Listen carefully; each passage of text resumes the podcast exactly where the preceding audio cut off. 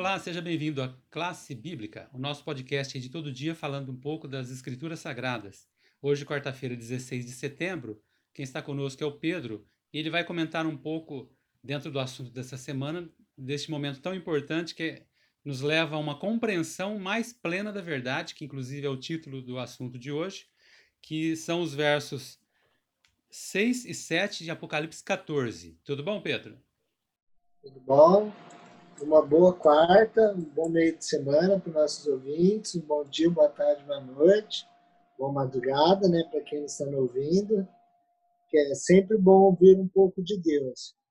Então, o, nós estamos vendo, nós, nós, vimos ontem, né, e eu recomendo ao nosso ouvinte que não viu que assista o programa de ontem, que nós falamos sobre e Apocalipse 14, ele no contexto, dando um contexto geral, ele vai tratar do remanescente de Deus e a mensagem que o remanescente tem para o tempo do fim. E uma compreensão, o autor do nosso guia, ele toca numa compreensão um pouco é, uma ampla, ele amplia um pouco a compreensão do, da mensagem no tempo do fim. Que vamos abrir a nossa Bíblia, Apocalipse 14, no verso 6 e no verso 7 e lermos, que diz assim: Temei a Deus e dá-lhe glória. Não, eu vi outro anjo voando no meio do céu e tinha na mão o evangelho eterno para pregar os que habitam sobre a terra, a toda tribo, nação, língua e povo. E ele disse em alta voz: Temam a Deus e glorifiquem-no pois chegou a hora do seu juízo, e adore aquele que fez os céus e terra, o mar e a fonte das águas. Antes eu queria dar um contexto rapidinho só dessa passagem. É bem interessante, se o nosso ouvinte pegar depois e puder ler Apocalipse 12 a 14, para ele ter uma compreensão um pouco melhor do que do contexto onde se insere essa mensagem, essa primeira de três mensagens angélicas.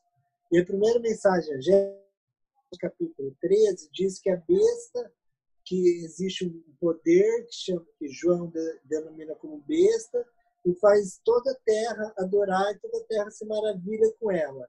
E nesse momento onde toda a terra se maravilha com a besta, toda a terra decide adorar a besta, é, Deus vem com uma mensagem assim: João vê outro anjo voando pelo meio do céu, tendo o evangelho eterno.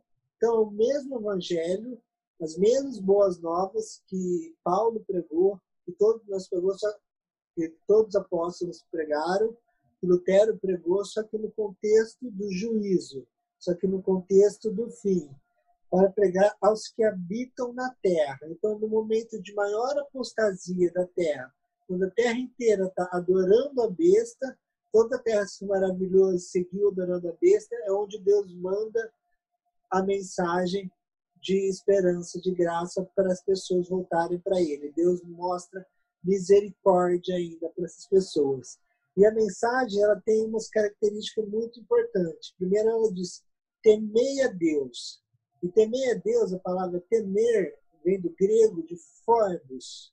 E phobos é uma palavra que ela denota, se nós pegarmos o sentido que João usa essa palavra, phobos, ela denota obediência aos mandamentos relacionamento com Deus e também é, andar com Deus. Então, ela denota essas características. Não é um ato de temer, de ter medo, mas é um ato de você ter um relacionamento com Deus, andar com Deus e principalmente demonstrar isso através das suas ações, obedecendo os mandamentos. E por que isso? Porque João também dá um contexto dessa, dessa mensagem desse anjo que anjo nós sabemos que anjo é ângelos, vem de mensagem ou mensageiro. Então, João está vendo um mensageiro ou os mensageiros que proclamam essa mensagem, que é vinda a hora do seu juízo. Então, no, no tempo do fim, começa quando começa a ser pregada essa mensagem do evangelho, ela vem no contexto do juízo. E nós vivemos num mundo onde tem muita libertinagem, onde as pessoas não dão mais é, nós vemos a corrupção espalhada pelos lugares, corrupção espalhada entre os países, as pessoas parecem que não têm mais a noção de juiz, de juízo, de respeito. Então, é nesse momento que o povo de Deus deve alertar as pessoas sobre a questão do juízo, sobre a questão que Deus vem, vem julgar. Só que o sentido do julgamento, para nós que somos os julgados, como dores, o juízo é bom. Só que se nós não tememos a Deus e mantemos o nosso relacionamento com Ele, e guardamos o nosso mandamento, o juízo vai ser automaticamente ruim, vai ser contra nós, não vai ser a nosso favor. Então essa é a mensagem do primeiro evangelho, da primeira mensagem angélica. Nós vemos a graça no contexto de juízo, que juízo, quando Deus abre o juízo, Deus quer salvar. Só que depende da nossa resposta de fé para a salvação, que nós não podemos ser influenciados pelo mundo hoje, pelo mundo que não acredita mais na ideia de autoridade, no mundo que não acredita mais em Deus Criador, que ressalta a ideia de Criador. Hoje nós vemos fábulas engenhosamente, nós vemos aquele livro que está fazendo muito sucesso, Sapiens, que prega é, teorias que são, como o apóstolo Pedro fala, fábulas engenhosamente criadas. Então nós não podemos acreditar nisso, sem temer aquele que criou os céus, o mar, a terra e principalmente a fonte das águas. Que a fonte das águas já muda, o, ele faz uma, citação do quarto mandamento, só que no final ele muda para a fonte das águas, porque ele quer indicar o juízo. Onde nós vemos água a primeira vez na Bíblia sendo manifestado em ligação ao juízo? No dilúvio, Gênesis 6. Então é essa a intenção de João.